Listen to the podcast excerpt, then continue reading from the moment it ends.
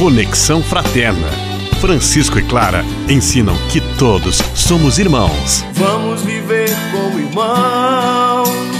Vamos viver. Olá, ouvintes do podcast do Conexão Fraterna, Paz e Bem. Aqui é o Richard Ferrari, tenho 24 anos e sou da cidade de Rodeio.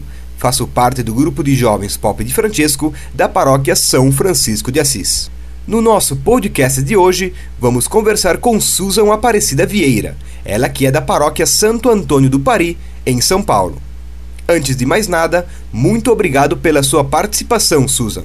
Para começar, fale um pouco sobre você.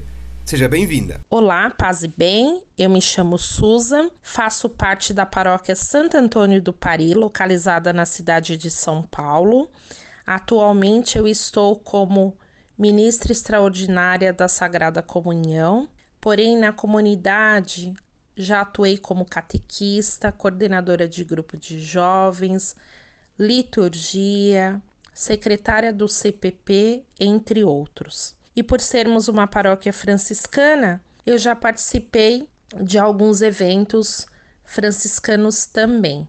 Dentre eles, Caminhada Franciscana da Juventude e Missão Franciscana da Juventude desde a sua primeira edição. Muito bem, Susan. Então, aproveitando a sua presença aqui no nosso podcast, nessa semana estaremos comemorando ou lembrando o Dia de Santo Antônio. Você pode falar um pouco sobre a história de Santo Antônio para nós? Bom, vou contar para vocês um pouquinho da história de Santo Antônio, seja ele de Pádua, de Lisboa ou do mundo inteiro, como assim ele é conhecido como santo popular. Santo Antônio, antes de ele ser um frei franciscano, ele foi um padre agostiniano, lá em Coimbra. Lá em Coimbra, ele conhece os freis franciscanos e ele se entusiasma com o jeito com que eles viviam e praticavam o evangelho. Aos poucos, ele foi se tornando frei Antônio e passa a morar no mosteiro chamado São Francisco de Assis.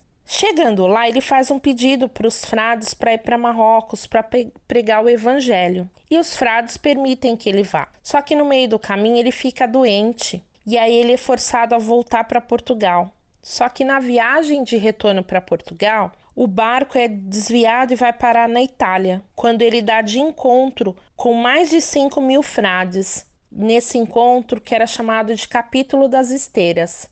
E nesse encontro que ele encontra e conhece São Francisco de Assis. E aí eles se tornam grandes amigos. Então, que a exemplo de São Santo Antônio, que a nossa vida também possa ser guiada e conduzida por caminhos diferentes, onde Deus quer que façamos a nossa missão neste mundo.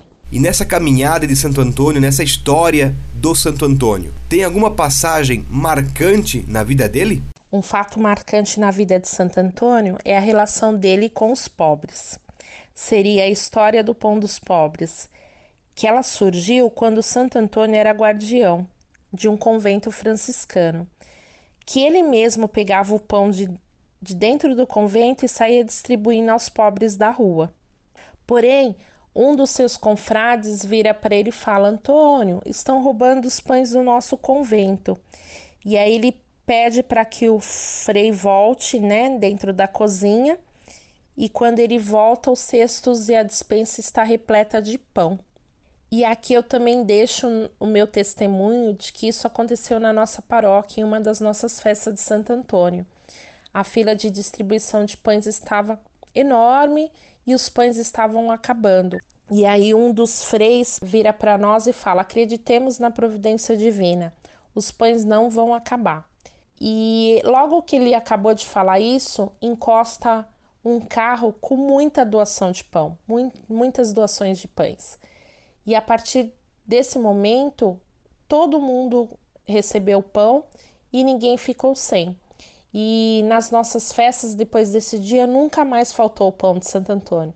Então, qualquer um que, que chega lá com a sua devoção, com o seu pedido a Santo Antônio, sai com com seu pãozinho na mão. E esse santo, o Santo Antônio, ele é conhecido, ou muito conhecido, melhor dizendo, como o Santo Casamenteiro. Você sabe explicar pra gente da onde que veio essa fama? Ah, por que, que Santo Antônio é chamado de Santo Casamenteiro? Porque na Itália tinha uma moça que sua família não tinha condições de pagar o dote para que ela pudesse se casar. E ela, desesperada, procura uma igreja e se ajoelha, se ajoelha aos pés da imagem de Santo Antônio e pede a sua intercessão. E de uma maneira milagrosa ele aparece, entrega a ela um bilhete e diz para ela procurar um comerciante do qual ele daria a ela uma quantidade de moedas que equivalesse ao peso daquele papel. Então, por isso que ele é chamado de santo casamenteiro. E como está chegando então o dia de Santo Antônio, você tem alguma oração ou alguma novena especial para indicar para as pessoas fazerem nesta data? Por intercessão de Santo Antônio, podemos alcançar muitas graças. Dentro delas são as coisas perdidas e sempre que eu preciso, eu recorro ao responso de Santo Antônio. Para encerrar então, deixe uma mensagem para quem nos acompanha.